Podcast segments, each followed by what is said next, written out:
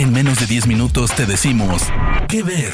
Películas, series, documentales, cortos, stand-ups o shows que recomienda el equipo de Spoiler Time. ¿Qué ver? Hola, ¿cómo están? Bienvenidos a otro programa de ¿Qué ver? Mi nombre es Hugo Corona de Luna y me encuentran en redes como arroba tushai en Twitter y Hugo Corona en Instagram. Y como ya saben, la idea de cuando yo esté con ustedes presentando películas es recomendarles clásicos y el día de hoy nos vamos a ir muy, muy lejos en el tiempo para recomendarles no una, no dos, sino seis películas que arrancaron un universo hace algunos años. Hace un par de años Tom Cruise intentó de la mano de Alex Kurtzman hacer una, eh, una, nueva versión de lo que era el Dark Universe o los universos clásicos de monstruos de Universal. Sin embargo fracasó, pero lo que no mucha gente sabía era de dónde venía esta historia de querer contarlos. Y es que en 1931, de la mano de Todd Browning, un productor y director que estaba buscando la manera de hacer una película inspirada en Drácula de Bram Stoker, buscó a, a los estudios Universal para realizar esta película que se llamaba Drácula. Era protagonizada por Bela Lugosi, aquel actor famoso y clásico del cine de blanco y negro, y contaba la historia de este conde Drácula que emigró a Transilvania y que era un monstruo, era alguien que buscaba la manera de chuparle la sangre a sus víctimas, casi todas mujeres. Y esto fue lo que arrancó el cine de terror en los Estados Unidos realmente, porque fue gracias a los Universal, a los Universal Studios que se pudo hacer esta película. Se buscaba la manera de crear estas historias clásicas inspiradas en libros. Y Bela Lugosi fue parte de este tipo de historias en los cuales Todd Browning y en, su momento Carl Freudman quien no es acreditado como director sin embargo estuvo parte, estuvo parte de la película. Fue gracias a que esta película triunfó en tanquilla en ese 1931 una película que costó al, al, al tiempo de ahora evidentemente muy poco 341 mil dólares, o sea, nada. Sin embargo, se estrenó el 12 de febrero en la ciudad de Nueva York y fue todo un éxito, fue un éxito en, en, esa época. Y a partir de este momento fue que arrancó el universo de las películas de terror clásicas de los Universal y esa fue la primera que lo logró. El mismo año, simplemente unos meses después, el 21 de noviembre de 1931, eh, más o menos, apareció de la mano de James Whale y de la producción de Carla M en pantalla una película que estaba inspirada en el libro de Mary Shelley llamada Frankenstein y que hablaba de un científico un poco chiflado, llamémoslo así, interpretado por Colin Clive, un científico doctor que buscaba de la manera, de la mano de su asistente Fritz, interpretado por Dwight Fry, hacer o jugar el papel de Dios, o buscar esta manera en la cual traer vida de las, de las, de las piezas muertas recolectadas por ambos en un cementerio y daban vida a un monstruo interpretado por Boris Karloff en ese momento un alto imponente actor que pues gracias a este papel vio la luz de la fama y que a partir de este momento fue catalogado como uno de los de los grandes íconos del cine de terror. En ese momento pues bueno él medía 1.80 para la época era una persona muy alta y contaba la historia justo de este personaje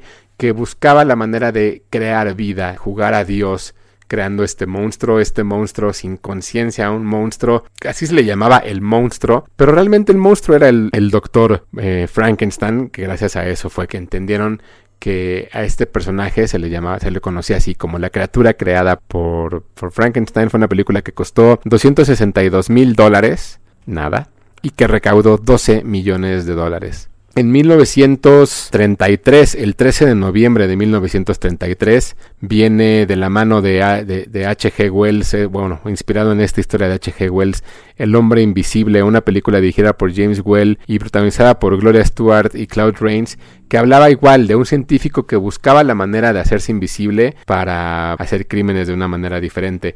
Este año, en, el 2020, vimos una versión nueva de producida por Jason Bloom y protagonizada por Elizabeth Moss, que estaba un poco más apegada a lo que se estaba haciendo en, este tipo de películas, en la cual se buscaba cómo era que el terror y la manera de contar las historias y de cómo es que había ciertos personajes que buscaban la idea de cambiar el mundo a partir de la ciencia era algo terrorífico. Si bien eran películas de terror, también se convirtieron en películas de ciencia ficción porque empezaban a, jugar de una manera en la cual la ciencia tenía que ver con esto y crear ciertas cosas en, en, laboratorios o cosas que no se conocían y esto fue también lo que, lo que abrió un, un, universo de ciencia ficción para los estudios Universal, los efectos especiales de esta película de pronto fueron revolucionarios porque básicamente había momentos en los cuales no había nada en pantalla más que los lentes flotando del, del protagonista y a la gente esto le, encantaba.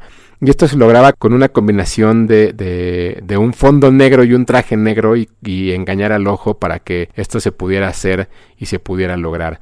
La película costó 328 mil dólares y tiene una duración de 71 minutos. Ya después de un tiempo, en 1935, un par de años después, James Well, de la misma mano de Boris Karloff, interpretaban ahora el, al, mismo monstruo el 20 de abril de 1935 con un presupuesto de 397 mil dólares. Contaban la historia de la novia de Frankenstein. No suficiente con el hecho de que ya se había creado un monstruo de partes de, cadáveres, ahora se buscaba hacer a la primera mujer. Y es curioso porque las mujeres casi siempre en las películas de terror en, durante mucho tiempo se veían como un objeto o una de dos, o de deseo o como un objeto simplemente desechable. Y aquí en, en, en Bride of the Frankenstein lo que sucedía era que ya veíamos por primera vez a un personaje femenino eh, interpretado en ese momento también como por una manera en la cual eh, se buscaba un personaje protagónico para, para, para este personaje y es la, la novia del Dr. Frankenstein interpretada por Valerie Hobson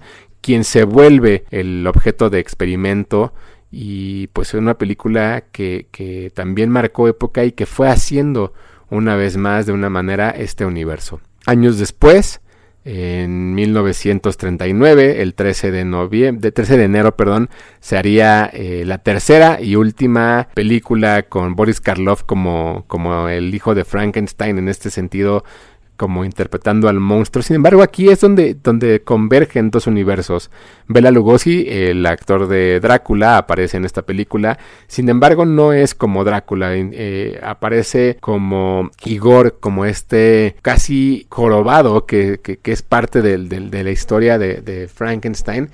Y lo que era muy curioso era la unión de estos dos, de estos dos actores, porque eran dos de los actores más populares en esa época. Entonces se volvió un momento en el cual la gente ya empezaba a identificarlos como, como ellos. Recordemos que este universo no es, un, no, es, no es realmente algo que converja dentro de las historias, sino que se fue creando a partir de éxito de todas las películas. Y fue entonces en 1941 cuando se hace la última de estas películas dirigida por George Wagner, protagonizada por Claude Rains y Warren Williams, quienes interpretaron El hombre lobo, una película que también vimos en algún momento querer rehacer eh, de la mano de Benicio del Toro y Anthony Hopkins.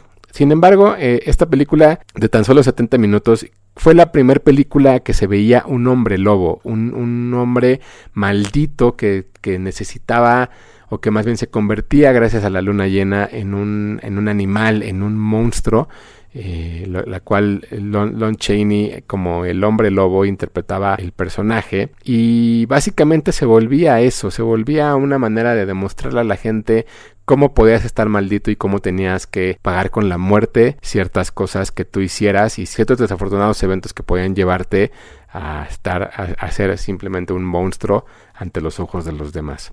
Estas películas las encuentran en HBO Go. Son varias recomendaciones para entender el universo de los monstruos de Universal. Si ustedes las están buscando en, formato físico, también salió una edición especial de las 30 películas que se han hecho de diferentes versiones con estos personajes que salió en, el 2018 en, eh, y, que, y que básicamente lo que hacen es poner en el, en el ojo del espectador todos estos cuentos y todas estas mitologías escritas en la literatura y que fueron inspiradas también para, para empezar estas, estas eh, historias en los 30 y demostrar que desde hace mucho la literatura ha sido influyente para, para el cine. Bien, pues entonces eh, Drácula, Frankenstein, el hombre invisible, la novia de Frankenstein, el hijo de Frankenstein y el hombre lobo las encuentran en HBO Go como parte de su catálogo. Nos falta por ahí la momia, ya la buscaremos también para que ustedes la puedan disfrutar. Sin embargo, bueno, pues ahora pueden, tienen estas seis opciones para poder ver en casa, para que sepan que ahí están esos clásicos y que le puedan sacar el mayor provecho a sus plataformas digitales. Yo soy Hugo Corona de Luna, nos encontramos cada semana aquí en Que Ver de Spoiler Time y me buscan en arroba tushai en Twitter y Hugo Corona en Instagram. Nos escuchamos la próxima semana. Adiós. De parte del equipo de Spoiler Times, esperamos que te haya gustado esta recomendación. Nos escuchamos a la próxima. ¿Qué ver?